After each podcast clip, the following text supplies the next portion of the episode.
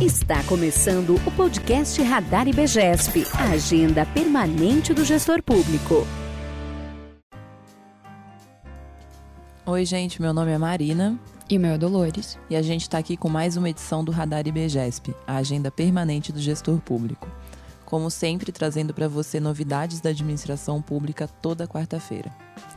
Hoje a gente está muito feliz porque vai começar um quadro novo que é o Fala Servidor porque a missão do IBGESP é basicamente disseminar boas práticas na administração pública e valorizar esse profissional que nem sempre é tão escutado, que é o servidor público. A gente fala que o servidor nem sempre é tão escutado porque muitas vezes as pessoas não percebem que estão acessando serviços que foram feitos por essa pessoa, por esse profissional, o servidor. Andando numa calçada, indo numa escola pública, acessando um serviço de saúde universal fazendo qualquer coisa que seja, a gente está lhe dando cinco serviços públicos que são direcionados a todos os cidadãos e a gente acha que é muito importante, então, falar mais com o servidor, entender quais são os seus desafios e quais são as dicas que eles têm para todos nós, né, Dolores? Quem que a gente vai entrevistar hoje? Isso, hoje vamos começar com Carlos Toledo, que também é professor do IBGES, procurador do Estado há 26 anos, desde 93. Ele é graduado, mestre e doutor em Direito pela USP. Marina. Ótimo, um belo currículo aqui desse profissional que é também nosso professor no IBGESP. E a gente vai começar, Carlos, com um bate-bola perguntando para você o que significam alguns conceitos. E o primeiro deles que eu queria saber de você é público. Para você, o que é público? Para mim, público diz respeito à esfera, que não é a esfera que é a nossa esfera privada, da nossa casa, e, mas é algo que, a meu ver, em nosso país a gente não tem a exata noção do que é público. Né? Existe uma confusão muito grande entre público e privado. Então, nós que atuamos na administração pública e eu que sou da área jurídica da administração pública, me preocupa muito essa confusão. Para mim, público é aquilo que pertence a todos e que deve estar à disposição de todos. Né? Então, nós estamos pensando aí nos equipamentos, nós estamos pensando nos serviços públicos eh, e nós temos de zelar para que isso seja né, devidamente respeitado. Ótimo. Eu acho muito interessante isso que você falou, de que público é o que é para todos, e no IBGESP a gente tenta deixar claro que público não é o que é de ninguém, é de todo mundo, né? Então é tanto de responsabilidade quanto usufruto de todos. Então, gostei muito dessa sua definição. Qual é o próximo conceito que a gente quer discutir, Dolores? O que, que você acha que é dignidade no serviço público e no receptor do serviço público? Olha, dignidade é um conceito importante, tem a ver com a ideia de que todo ser humano ele deve ser respeitado. Então, nós temos no serviço público o ser humano que está prestando serviço e nós temos também o usuário do serviço público. É, nenhum deles deve ser considerado um objeto ou um instrumento. Por quê? Porque todos ali estão eh, de alguma maneira realizando as suas potencialidades e merecem ter acesso aos seus direitos. Então, basicamente, a ideia de dignidade é de respeito àqueles direitos básicos que todo ser humano tem. Isso vale para o servidor, deve ter esses direitos respeitados, e vale especialmente para o usuário do serviço público. E a relação entre eles tem de ter essa reciprocidade no respeito, né? Do usuário para o servidor, do servidor para o usuário. Muito bom. Marina, qual que é o próximo? É missão. Para você, Carlos, enquanto servidor público, qual é a sua missão? A minha missão é uh, eu conseguir prestar um serviço para minha coletividade. É, um serviço que seja útil aos meus semelhantes. Então, eu acho que o serviço público parte de uma visão que é altruísta, ele tem de estar tá pensando no outro. Se eu estou uh, atuando na minha atividade pública pensando apenas em mim mesmo, eu não estou cumprindo a minha missão. Muito bom. A próxima palavra seria dedicação. Como você vê isso no serviço público? A dedicação tem a ver, no meu entender, com autorrespeito. A pessoa que se dedica, ela tem respeito por si mesma, por sua trajetória profissional eh, e, portanto, ao mesmo tempo que ela está se dedicando ao outro, né? Porque ela está, como eu disse, o serviço público é uma atividade que tem de ter essa visão altruísta, mas ao mesmo tempo ela está eh, se autodignificando. Então, esses conceitos de dignidade, né, de, de dedicação e de missão são conceitos, para mim, que são muito vinculados. E para você, o que é servir? Porque servidor é, leva a isso, né? A servir. O que, que é para você isso? Isso é interessante porque a ideia de servir, ela estava veiculada historicamente a uma ideia que não é muito digna, que é a ideia de servidão. Uhum. E eu acho que nós temos de pensar que essa ideia veio se transformando historicamente e a ideia de serviço público passa a ser não a ideia de servir a um senhor, né, a um rei, a um nobre, mas sim a ideia de servir a coletividade, que isso dignifica essa, essa palavra servir. Não é mais servidão, não é mais servitude, né? no sentido de submissão, mas sim numa ideia de missão. Eu acho que essa é a ideia. Ótima definição. Muito legal. E partindo aí de missão, dedicação e serviço, o que, que seria propósito para você? Propósito é você ter uh, uma atuação direcionada a um fim um fim que te motive.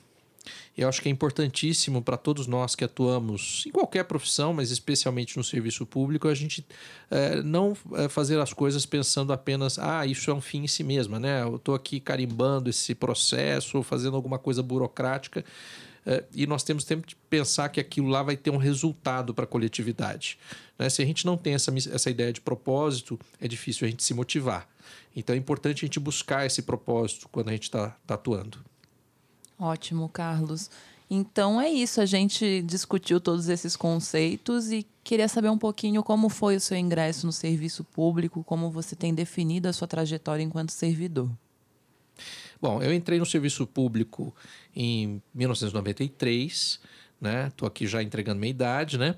e, e foi uma época em que eu havia acabado praticamente de sair da faculdade, já estava atuando na, na esfera privada, mas eu me sentia é, mais é, motivado a buscar uma alternativa que, de um lado, me trouxesse segurança. É lógico que o serviço público tem esse atrativo, ainda tem, uhum. é, mas, ao mesmo tempo, algo em que eu não estivesse ali apenas por um propósito uh, relativo a uma empresa privada, enfim, que tivesse algum, algum sentido para a coletividade aquela atividade que eu estava prestando. Né? Isso tinha um pouco a ver com a minha, com a minha ideia de como uh, deveria ser o exercício profissional. Uh, então, por isso, eu acabei me encaminhando para a carreira pública e tive a sorte de conseguir ingressar logo no primeiro concurso que eu prestei e era o concurso para o qual eu me sentia vocacionado é, porque eu sou advogado público, né? A advocacia pública é uma carreira que é pouco conhecida, mas ela é muito importante para a coletividade. É, os advogados públicos, eles é, basicamente eles prestam serviços à administração pública, é, orientam juridicamente a administração pública para que ela possa conseguir desempenhar suas tarefas em benefício da coletividade e zelam pela legalidade dessa atividade da administração pública quando você fala que é um cargo, uma área da administração pública pouco conhecida, como que você pode atuar como procurador? Acho que ali nos bastidores a gente conversou um pouco sobre duas áreas principais. Eu queria que você explicasse para o nosso público como que isso funciona. Ah, perfeito. É, os órgãos de advocacia pública, nós temos a advocacia pública na esfera federal, que é a AGU, né, que faz essa atividade, e, e as divisões internas da AGU, as procuradorias do, dos estados e as procuradorias municipais. Né? Basicamente, tem dois, dois. Na verdade, hoje a atuação é muito variada, uhum. mas existem dois campos é, bem é, específicos de atuação que sempre existem. Que uma é atividade contenciosa. Atividade contenciosa o advogado público ele basicamente ele defende o Estado nos litígios que o Estado tem, né? Seja cobrando um tributo, seja é, defendendo o Estado numa ação que um particular move contra o Estado. Então a gente chama essa área de área contenciosa. E de outro lado existe uma área que é a área consultiva. A área consultiva é a área em que o advogado público ele basicamente ele assessora é, e presta consultoria às autoridades da administração pública para que elas é, realizem seus, suas contratações, os seus processos de concurso, enfim, todas as atividades que são necessárias para que as políticas públicas sejam realizadas. Né? Então, é uma atividade mais de âmbito interno da administração, mas que é igualmente importante. Muito bom. É, a gente fez uma opção no começo do podcast para não ler todo o seu currículo. Então, para ser mais complicado também apresentar um pouco da sua formação e, seu, e sua carreira. E agora vamos falar um pouco do seu currículo. Como você fala que são tantas áreas, eu vejo aqui que você também tem uma experiência como presidente do Conselho Curador da Escola Superior da Procuradoria. Como que foi essa experiência? É, foi uma experiência interessante, é, durou dois anos na Procuradoria. É, é, é muito interessante o, o servidor público, de maneira geral, ele buscar ao longo da carreira é, utilizar bem as oportunidades que lhes, são oferecidas para ter outras experiências. E me foi dada essa oportunidade de é, gerir o Centro de Estudos da Procuradoria do, é, do Estado, que é um órgão que, de aperfeiçoamento dos procuradores do Estado aqui em São Paulo. Uh, e ao lado do Centro de Estudos, ele tem um órgão interno do Centro de Estudos, que é a Escola Superior da Procuradoria-Geral do Estado. Uh, e essa escola ela tem esse conselho curador, que basicamente é o conselho que define o currículo, quais são os cursos que vão ser uh, prestados. Para mim foi muito gratificante, por quê? Porque eu acho que uma das aspectos mais importantes e às vezes menos atendidos na administração pública é a gestão do conhecimento.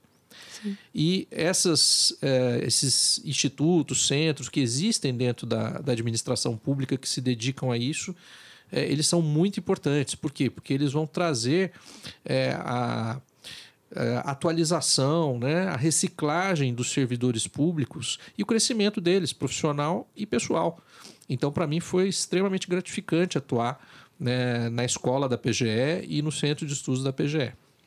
E essa trajetória mostra então que sua carreira é marcada por um certo dinamismo, né? O que vai contra um estigma de que o servidor público tem uma, uma tarefas muito monótonas e só um, um tipo de serviço a ser feito. Como você vê isso hoje no cenário atual do servidor? É, isso é interessante. Eu acho que nós estamos vivendo um momento de transição em que é importante para quem está aí pensando em ingressar no serviço público se conscientizar de que aquela visão tradicional do servidor público, que ele ingressava numa determinada função e passava a vida toda desempenhando aquele mesmo papel até a sua aposentadoria, é, é uma, uma visão hoje anacrônica. O servidor público hoje ele entra e ele tem de estar preparado para ocupar novas funções na administração pública, mesmo porque Muitas vezes a própria estrutura de cargos, de carreiras está sendo encaminhada para ver esses, essas trilhas né, diferenciadas ao longo da, da vida profissional do servidor. Uh, e ele tem de se, uh, digamos assim, eu acho importante ele não se acomodar. Por quê? Porque as oportunidades, o crescimento profissional dele vai depender dele aproveitar essas oportunidades, estar atento a elas e disposto a enfrentar os desafios que se apresentam. Eu acho que isso foi uma, algo que me ajudou na minha carreira, eu estar sempre né, é, aberto para novos desafios e aceitá-los quando eles me foram oferecidos. Muito bom. Eu aproveito também para informar nossos ouvinte que o Carlos vai continuar com a gente hoje para conversar um pouco também sobre as mudanças no regime do servidor, que eu acho que também representa esse momento do dinamismo e dos planos de carreira. É, eu também uhum. tenho aqui que você foi premiado com o Prêmio Estado em Juízo, em 2015. Me explica um pouquinho o que foi isso. Bom, Dolores, é, isso é muito interessante porque é, eu acho muito importante é, usar várias estratégias de motivação do, dos servidores públicos. E uma das estratégias interessantes é justamente premiar né, aqueles servidores que se destacam, a atividade, né, o trabalho deles que se destacou né, ao longo de determinado período. É, e na Procuradoria do Estado, nós temos já há muitos anos, desde a década de 70, existe, existem esses prêmios que são é, anuais. É, tem um prêmio que é dado à melhor monografia, então premia mais, digamos, a atividade mais é, acadêmica e, e, de consultoria, porque envolve uma, uma elaboração mais teórica, né? que é o Prêmio uh, Procuradoria Geral do Estado. E se alterna com outro prêmio, que é o Prêmio Estado em Juízo, né, que se dedica mais a premiar aquelas atividades na área contenciosa, né, as peças que os procuradores fizeram e que geraram bons resultados na atividade contenciosa. Eu tive a honra de ser premiado no prêmio Estado em Juízo em 2015 e foi um caso interessante que foi bem sucedido a minha defesa, é, que o, o, era uma habeas data né? A habeas data é uma ação constitucional voltada a resgatar informações que estão de posse do Estado, né? E era o caso de uma uh, servidora pública que sofreu uma denúncia numa ouvidoria pública e ela queria saber quem havia denunciado. Então havia um conflito aí constitucional entre direitos envolvendo a privacidade, a honra, a imagem do servidor público de um lado, mas também o direito que o cidadão tem de controlar a administração pública. É, só que nesse caso, né, nós conseguimos proteger a identidade do denunciante, é, tendo em vista que há um sistema, inclusive por meio de tratados internacionais, de proteção ao denunciante. É, e isso, de certa maneira, empodera o cidadão para que ele possa efetivamente controlar a administração pública sem medo de represálias. Se nós não tivermos esses mecanismos, todo o sistema de ouvidorias né, do Estado de São Paulo estaria comprometido. Então, para mim, foi muito gratificante ganhar esse prêmio e num caso é, tão emblemático. Parabéns, Carlos. É um prêmio tanto e mostra o impacto que o seu trabalho tem no cidadão, né? Eu queria saber se você percebe esse impacto social no seu dia a dia de trabalho.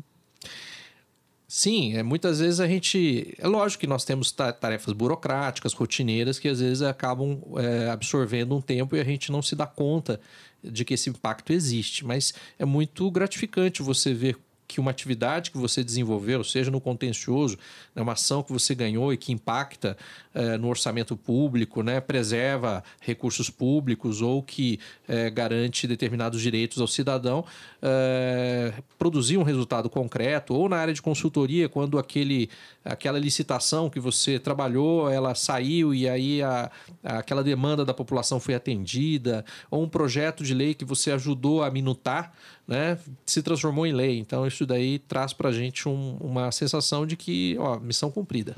Eu acho importante você falou, porque eu falei no começo do nosso podcast que muitas vezes o cidadão não percebe que está acessando serviço público. E eu acho que o servidor também tem que ter sempre em mente, então, como que ele faz, mesmo parecendo burocrático e parecendo algo puramente do dia a dia de trabalho dele, tem impacto social sim. Então, acho que é uma mensagem que o IBGESP tenta deixar sempre assim em negrito, afirmando que todo trabalho do servidor, seja ele qual for, tem impacto social. Perfeito, concordo plenamente. Pensando um pouco nos cases que você falou, projeto lei, é, orçamento público, e também na nossa organização federativa, você está como procurador do estado de São Paulo, que é um estado que tem uma representatividade enorme no Brasil. É, tem algum caso que você tem para compartilhar sobre o impacto no orçamento público do estado de São Paulo? Sim, já tivemos, já tive a oportunidade de atuar, por exemplo, é, em casos envolvendo. Porque é, quando a gente pensa no Estado, às vezes, às vezes, a gente não tem ideia da dimensão, muitas vezes, de uma determinada política pública, né? ou a dimensão de um, de um serviço que é prestado pelo Estado. Então, por exemplo, eu atuei muito em ações na área de educação. Na é, educação do Estado de São Paulo, você tem um atendimento, você tem 5 mil escolas, você tem mais ou menos 200 mil professores. Então, toda qualquer decisão que se tome, por exemplo, em questões remuneratórias, tem um impacto orçamentário bastante grande. É, e nós temos aí, na área de educação, é, diversos conflitos federativos. Muitas vezes, uma diretriz que é feita pela União, o Estado sofre para implementar essa diretriz. Então, teve um caso, por exemplo, envolvendo a questão da jornada do, dos professores, em que havia uma discussão a respeito de como deveria ser a, a, composição dessa jornada, tendo em vista uma lei federal que estabeleceu essa divisão de jornada entre jornada que é feita na sala de aula e a jornada que é feita fora da sala de aula. E havia uma discussão entre o Estado e os sindicatos professores eh, envolvendo como deveria ser o cálculo dessa jornada. É, se a visão do sindicato prevalecesse, certamente haveria um, um, impacto de um bilhão de reais por ano no orçamento público. É um impacto nada desprezível. Né? Então, esse é um caso em que conseguimos, é, enfim, é, ganhar o processo e, e, e provar para o judiciário de que o Estado estava atuando corretamente. Né? Então, com isso, a gente conseguiu preservar. E o problema não era só o impacto financeiro. A questão é que nós temos uma escassez de professores e se fosse implementada a visão do sindicato, certamente nós teríamos menos professores em sala de aula e isso provavelmente prejudicaria os alunos. Então, muitas vezes a, a nossa atuação tem impactos profundos na coletividade, às vezes que a gente nem consegue dimensionar. Sim, muito bom. É, foi um prazer recebê-lo hoje.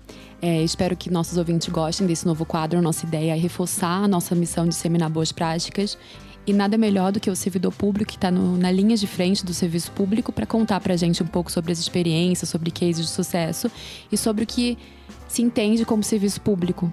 É, muito obrigada. Sim, e lembrando a todos os nossos ouvintes que nosso bate-papo com o Carlos não acabou. Semana que vem tem mais, não percam. Muito obrigada, Carlos. Eu que agradeço. Para mim foi um prazer estar aqui com vocês e com os ouvintes. Tchau, pessoal. Até a próxima. Tchau, tchau.